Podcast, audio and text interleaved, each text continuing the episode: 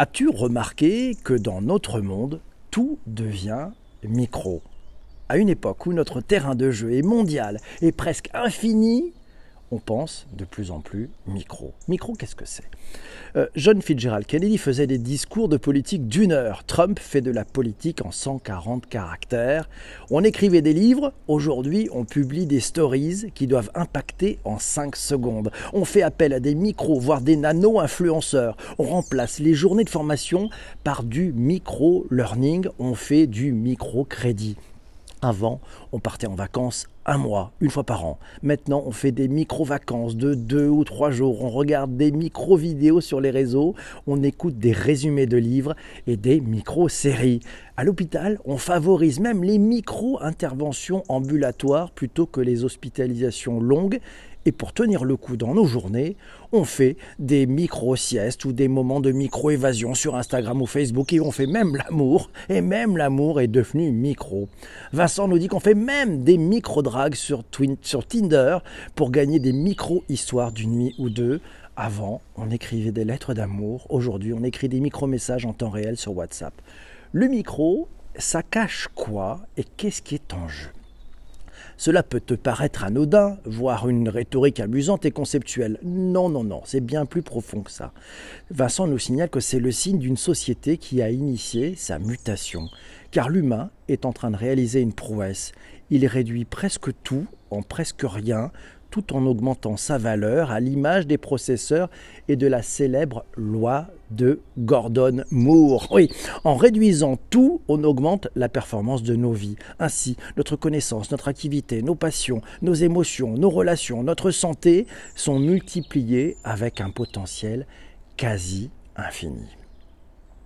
C'est une sorte de trou noir lumineux qui nous attire, une aspiration vers toujours de plus en plus de choses et qui transforme trois éléments clés de notre humanité. Le premier élément, c'est que notre connaissance, nos capacités intellectuelles et cognitives tendent aujourd'hui vers une sorte d'infini exponentiel. Le deuxième élément, c'est que notre capacité d'action et d'impact sur nos vies et sur le monde est augmentée.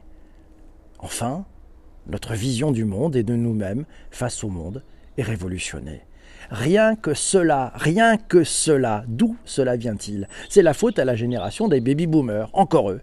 Elle a été la première génération zapping, celle du rasoir jetable, des mouchoirs jetables, des stylos jetables, des couches jetables, du tout jetable, jusqu'à son conjoint. La première génération a généralisé le divorce, la mondialisation, la mini-jupe, le droit à l'avortement et la pilule contraceptive et, et, et le micro-ordinateur, puis Internet. Ce sont nous, les 40, 55 ans, génération née sous X, qui avons repris l'élan de cette liberté. Du jetable au micro-usage, il n'y avait qu'un pas, boosté par Internet et le temps réel que nos parents nous ont laissé et que nous avons optimisé. Nous le léguons à nos enfants, qui feront de même vers les suivants. Le micro, pourquoi tout vouloir réduire nous demande Vincent. Pourquoi cette hystérie de tout réduire alors que nos vies s'allongent? Le temps disponible augmente, et à l'aube du transhumanisme qui nous fera vivre 150 ans en moins, pourquoi tout réduire au micro? Pourquoi mettre toujours plus dans un espace toujours plus grand? Pourquoi remplir le toujours plus grand par du toujours plus petit? D'où vient cette soif de toujours plus qui n'en finira, jamais? Car oui, ce n'est pas fini. Tout ce qui est encore grand aujourd'hui est le plus petit de demain. Regardez, notre Terre, qu'on qualifiait d'infini il y a quelques siècles, elle sera bientôt trop petite pour nous. À tel point qu'on pense déjà à coloniser la Lune, Mars et même Titan. Notre Terre sera peut-être d'ailleurs un jour une micro-communauté. La vraie réponse, selon Vincent, tient dans la technologie et la virtualisation du monde.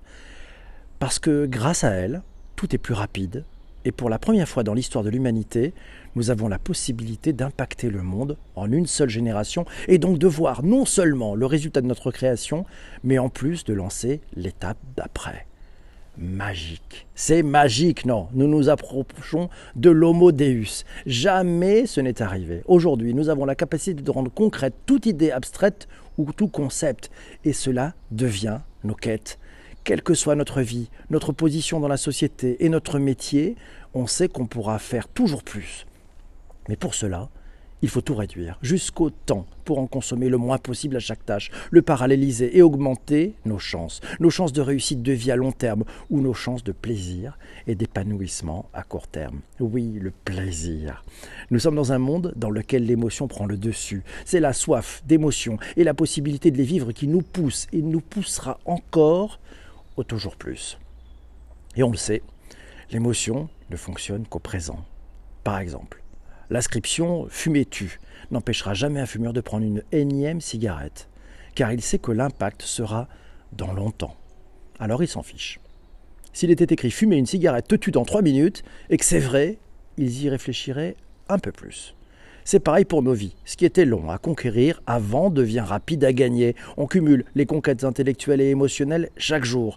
Nos vies se remplissent de jouissances quotidiennes. Dans notre quête, nous sommes aidés par les professionnels du plaisir et de l'émotion. Les directions marketing, qui réfléchissent chaque jour comment proposer plus de valeur plus vite et plus facilement qu'hier, en d'autres termes, nous faire jouir plus souvent, plus vite et plus intensément. Alors pourquoi arrêter? Alors l'humain, forcément, adapte son cerveau qui initie sa mutation et développe en quelques décennies des super pouvoirs. Notre cerveau devient multitâche, car pour supporter cet amoncellement de micro-trucs, il faut switcher de l'un à l'autre toujours plus rapidement. Plus je switch, et plus j'augmente mon propre potentiel intellectuel et émotionnel. Cet élan va continuer jusqu'à la mutation de notre société et même de l'humain lui-même. Pour aller plus loin, pour aller plus loin, ben, Vincent nous signale, rappelez-vous, il y a à peine 30 ans, on a fait une révolution en inventant les processeurs multitâches. Aujourd'hui, c'est notre cerveau qui fait son auto-révolution vers le multitâche et le multipotentiel. Et demain, il sera aidé par la technologie médicale et électronique pour aller vers toujours plus de super pouvoirs de concentration, d'apprentissage et d'émotion. Rendez-vous compte, on vit aujourd'hui en 10 ans bien plus qu'une vie d'il y a un siècle.